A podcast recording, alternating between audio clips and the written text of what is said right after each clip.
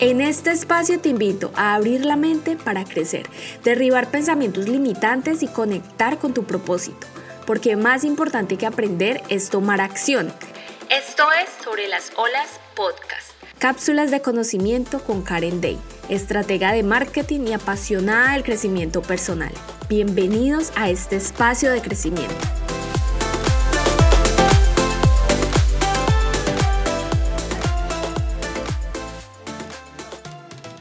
¿Qué haría si tuviera menos de mil seguidores en mi cuenta de Instagram? Esto es un tema que yo estaba muy, muy loca por hablar aquí, porque siento que muchas personas eh, siempre se están fijando en el número de seguidores, siempre están pensando que entre más seguidores, más ventas, y realmente pues esto es como un mito que hay que desmentir. En este episodio yo te quiero hablar de las acciones que haría si tuviera menos de mil seguidores, porque en realidad tú no necesitas dos mil, tres mil, cinco mil, más de diez mil seguidores para empezar a monetizar tu negocio. Una vez dicho esto, ahorita quiero que pienses que si tú quieres ganar más seguidores es porque tú ya tienes como esa estrategia y ese plan de acción pensado para saber qué vas a hacer cuando lleguen esas nuevas personas a tu cuenta, a dónde los vas a dirigir, qué les vas a ofrecer, por qué embudo de venta los vas a llevar. Recuerda que no simplemente es ganar seguidores por ganar, es tener un propósito, un plan, unos objetivos muy claros para de esta manera empezar a convertir estos seguidores en clientes.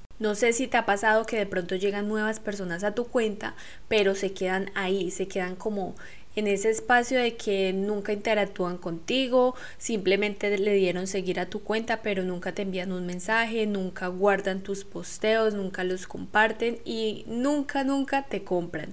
Entonces, en este episodio te voy a hablar de qué haría yo si tuviera menos de mil seguidores porque son acciones que quiero que tú también lo tomes y lo implementes en tu negocio. Primero teniendo claro que quieres crecer pero con un objetivo de negocio. No simplemente quiero seguidores para generar más ventas, sino tener un plan estratégico detrás de esos seguidores que van a llegar a tu cuenta. Entonces aquí viene lo más importante que es la organización. Puede sonar muy cliché, puede sonar muy repetitivo siempre, pero si tú no tienes una organización clara, créeme que tu negocio va a quedar un poco estancado y no va a avanzar de la manera que tú quisieras.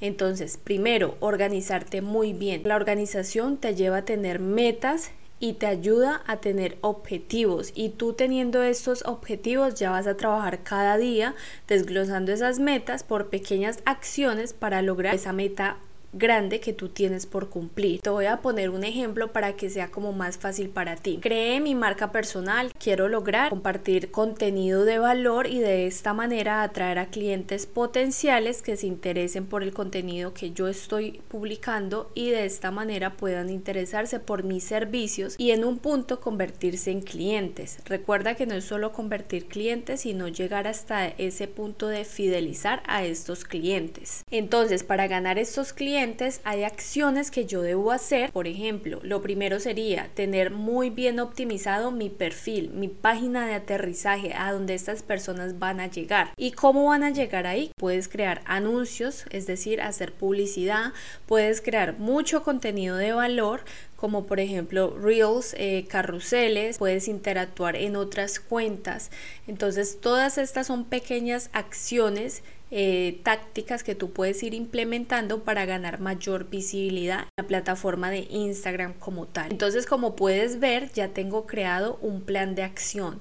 Es decir, creo mi marca personal, estos son los goals, las metas que yo quiero cumplir con mi marca y estas son las acciones que voy a ir haciendo poco a poco. A mí me gusta mucho trabajar con objetivos a largo y corto plazo. Siempre lo hago con una visualización de todo mi año y voy desglosando por trimestres. ¿Qué quiero lograr cada trimestre del año?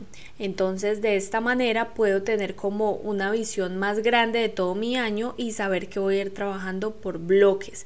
Una vez tenga esta organización de las metas que voy a cumplir cada trimestre, entonces las voy desglosando por cada mes y esto me ayuda a tener más paz mental porque sé las acciones que tengo que hacer específicamente para lograr ciertas metas cada mes. Otra acción que haría si tuviera menos de mil seguidores sería quizás buscar asesoramiento personalizado con alguien que sepa más de los temas en los que yo no soy de pronto tan hábil o temas que yo quisiera como reforzar en mi negocio. Entonces haría un curso o buscaría a alguien que me asesorara porque no podemos quedarnos estancados. No puedes quedarte en ese mismo lugar porque no sabes algo. Siempre tienes que buscar la manera de aprenderlo, ya sea empíricamente o sea pagándole a alguien que te pueda asesorar o quizás consumiendo contenido pero poniéndolo en práctica porque de nada nos sirve leer un post, guardarlo y nunca más volver a él o de nada nos sirve leer un libro y no tomar apuntes o ver un video y quedarnos hasta ahí. Otra acción que haría si tuviera menos de mil seguidores sería hacer colaboraciones. Pero ojo, las colaboraciones no son con cualquier persona. Tú tienes que hacer colaboraciones con personas que tú veas que tienen como el mismo público objetivo al que tú quieres llegar. Porque de nada te sirve ser una marca de maquillaje y hacer una colaboración con una marca que es de comida. Las colaboraciones con las personas adecuadas obviamente te van a traer beneficios. Entonces es importante que como todo hagas una investigación, mires si realmente esa persona tiene el público al que tú deseas llegar y que obviamente sea un win-win, que la persona gane y que tú ganes con esta colaboración. Colaboraciones hay de muchas maneras. Pueden hacer un live juntas, eh, pueden crear un post en colaboración, o sea que envías como tu comunidad a la cuenta de la otra persona y viceversa. O quizás puedes entrar como en la cuenta de la persona y adueñarte de las historias compartiendo algún mini entrenamiento o dando alguna información de valor. Entonces hay varias maneras en las que puedes hacer colaboraciones estratégicamente. Ahora algo que es muy muy importante también si tuviera menos de mil seguidores porque lo que estamos buscando aquí es ganar más visibilidad. Entonces tener un calendario de contenidos es súper indispensable si tú estás en este punto. ¿Por qué? Porque de esta manera tú vas a tener una visión más grande del contenido que quieres publicar y claramente teniendo eh, muy presente tus pilares de contenido. No sé si te gustaría que hiciera un episodio hablando de los pilares de contenido, qué son, cómo elegirlos. Entonces, eh, si es así, envíame un mensaje por mi Instagram y déjame saber y yo con muchísimo gusto hago un episodio solamente hablando de este tema. Y por último, pero yo creo que esta es la pieza fundamental en todo, en las ventas, en negocios, en todas las acciones que tú quieras implementar en tu vida y en tu negocio, y es la actitud y la mentalidad. Muchas veces las personas no venden y es por la mentalidad que tienen. O sea, tú no puedes pretender eh, subir un producto y que las personas ya te vayan a comprar. O sea, tú tienes que tener una estrategia detrás de cada venta. Tú tienes que tener un plan de acción para saber por qué embudo de ventas vas a llevar al cliente. Y todo esto también va muy de la mano con la mentalidad, porque tú no puedes pretender eh, generar 5 mil dólares al mes si las acciones que tú estás haciendo no son relevantes con esa meta. Todo esto empieza desde la mentalidad. Debes tener una mentalidad de abundancia. Te recomiendo mucho que si no incluyes la meditación en tu vida, lo hagas.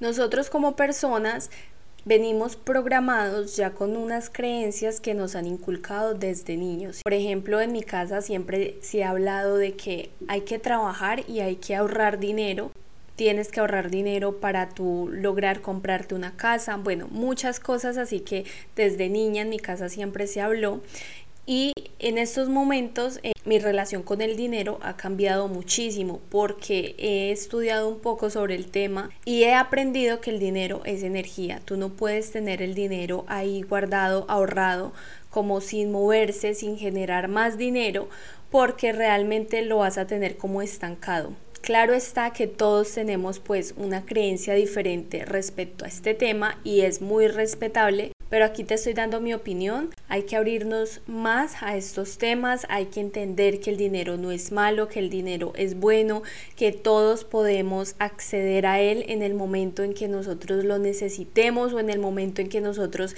queramos darnos un gusto sin sentir como esa culpa de que no gasto aquí porque tengo que ahorrar, no hago esto porque no puedo soltar el dinero. El dinero hay que dejarlo fluir porque es energía y así como se va, también regresa a nosotros multiplicado. Entonces, obviamente es un tema en el que no soy experta, simplemente comparto las cositas que he aprendido y que yo he ido implementando en mi vida y que, claro, he visto cambios enormes.